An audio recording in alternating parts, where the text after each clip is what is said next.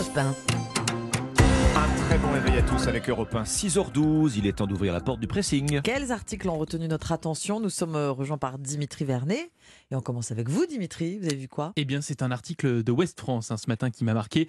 Un article qui va forcément vous parler, cher auditeur, à l'heure peut-être pour vous du réveil et du petit déjeuner qui arrive.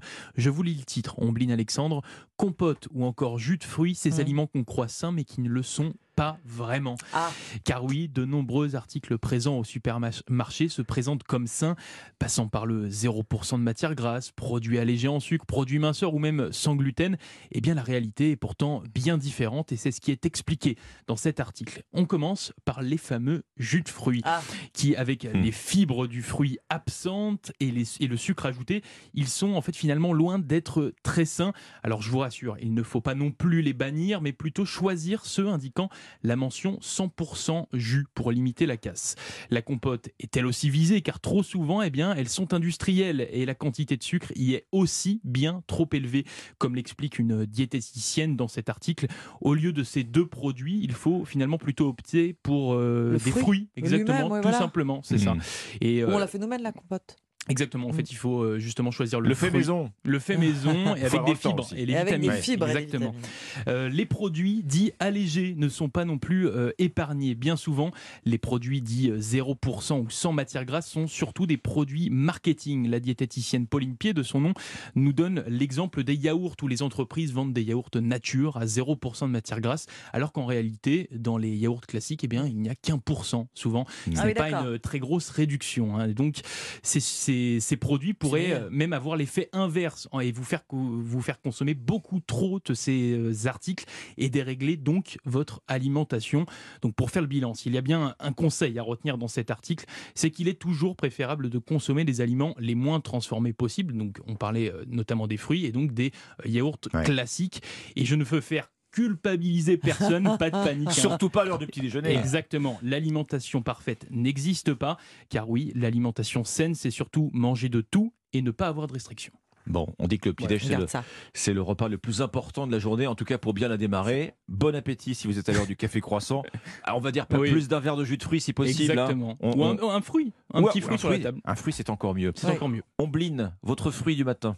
C'est le Parisien aujourd'hui en France. euh, Figurez-vous que vous allez pouvoir euh, vous délecter de cet euh, article en buvant votre jus d'orange fait maison que vous avez pressé vous-même. Je vous emmène à Bernay dans l'Eure.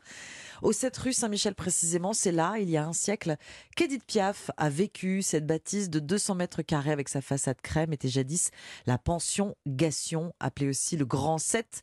Oui, c'est bel et bien la maison close tenue par la grand-mère de la môme. La petite Edith lui avait été confiée en 1917 par son père lorsqu'elle n'avait que deux ans. Vous connaissez cette histoire, vous avez peut-être vu le film aussi, Oui. le Oui. biopic, euh, La môme. Elle y restera jusqu'en 1922 et toute sa vie, Edith Piaf racontera qu'elle a passé dans cette maison du plaisir les années les plus heureuses de sa vie, choyées par les résidentes. À l'époque, L'endroit était composé d'une grande salle de café avec un piano au rez-de-chaussée et les chambres à l'étage se trouvaient de chaque côté du couloir. Alors pourquoi parlons-on de cette euh, maison d'enfance de la chanteuse? Eh bien parce que la pension Gation est à vendre, messieurs. Ah, on si peut l'acheter, d'accord. À Bernay, hein, dans l'heure.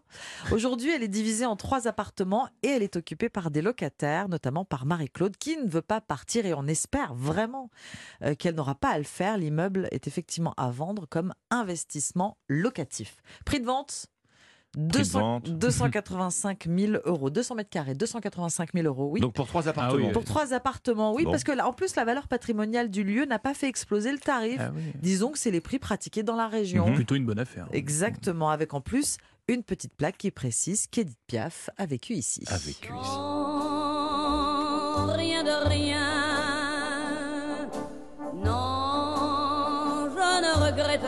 La maison d'Edith Piaf euh, est à vendre, c'est dans le Parisien aujourd'hui en France. Et à propos de la môme, tiens, sachez que ce week-end, une série de lettres issues de sa correspondance avec son ami l'acteur Robert Dalban sera mise en vente au Salon du Livre Rare et des Arts Graphiques à Paris. Elle y confiait notamment dans ses lettres ses peines de cœur. Que de vente. c'est vrai. Il y a des affaires à faire. Il y a des affaires à faire. On termine ce tour de table avec vous, Alexandre. Petite question pour vous. Quand vous regardez un film ou une série, est-ce que vous mettez les sous-titres? Quand, euh, Oh, en oui. version originale. En VO. oui. Alors, je précise ma question. Quand vous regardez un film ou une série française, Ah est-ce que vous mettez les sous-titres français? Ah, Non. jamais, jamais.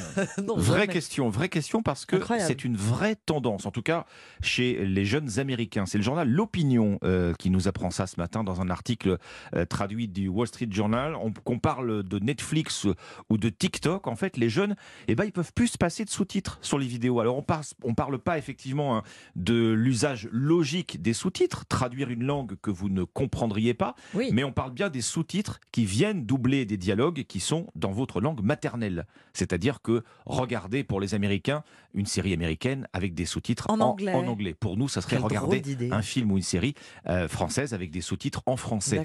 Cet usage-là, on le sait très bien, il est pensé d'habitude pour les malentendants.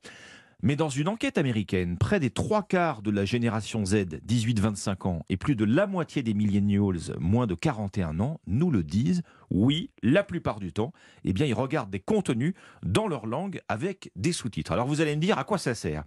Alors c'est pas pour devenir champion en dictée, je vous, je vous dis tout de suite. c'est pas pour, pas pour améliorer son orthographe. Non. Certains, dans leurs réponses, disent qu'ils vont s'en servir pour apprendre une langue. Alors, typiquement en France, là, oui, dans ce cas-là, on va regarder une série américaine avec des sous-titres anglais. Ça, c'est un cas particulier. Euh, C'est souvent pour remédier à un problème de son, disent les répondants. C'est vrai qu'il n'est pas rare d'avoir des dialogues, vous savez, qui sont susurrés ou qui sont mal articulés. Beaucoup se plaignent aussi que la musique de fond, ça c'est vrai aussi, vient empêcher de bien entendre les dialogues des acteurs. D'autres encore vivent euh, dans des appartements bruyants. C'est pratique aussi si on a besoin de, euh, de baisser le son la nuit que d'avoir les sous-titres. Mais souvent aussi, Mm. C'est pour faire plusieurs choses à la fois. On regarde Mm. Netflix d'un œil, on surfe sur YouTube de l'autre. Comme ça, si on loupe le début d'une réplique à l'écran, eh ben on la rattrape d'un coup d'œil Très parce génération. Z. avec le sous-titre. Voilà. C'est en fait. Finalement tout cela nous, nous dit cet article, le stade abouti d'une tendance de fond qu'on a vue et qui est mise en place depuis plusieurs années déjà par les Apple, les Google, les Meta, donc Facebook, c'est qu'ils ont généralisé les options sous-titres, les- générateurs de sous-titres sur les réseaux sociaux. On favorise ainsi ce zapping permanent. Tiens, voilà qui résonne subitement avec notre vendredi thématique ce matin vrai. sur Europe 1. Oui. Faut-il fermer les réseaux sociaux? Alors, je sais pas vous, mais moi, quand je lis ça, ça me donne envie tout simplement d'éteindre mon smartphone et d'aller au cinéma. Voir un film en français non sous-titré bon ou film. anglais Voilà. sous-titré. Exactement. Merci beaucoup Alexandre. C'était le pressing, vous restez dans un instant la partition.